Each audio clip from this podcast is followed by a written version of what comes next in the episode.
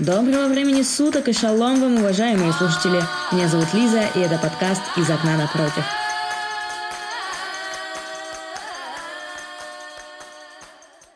Знаете, за все то время, что я смотрю сериалы, я видела много критиков в интернете, смотрела их обзоры, интервью, рассуждения, но серьезно, ребят, вам же не нужно образование, чтобы обсуждать сериалы и делать выводы. Киноиндустрия на что в первую очередь направлена? На развлечение и донесение каких-то мыслей от автора, а не для того, чтобы взрослый дядя с тремя дипломами по режиссуре говорил нам, что какой-то там сериал говно. Именно поэтому я и запускаю данный подкаст.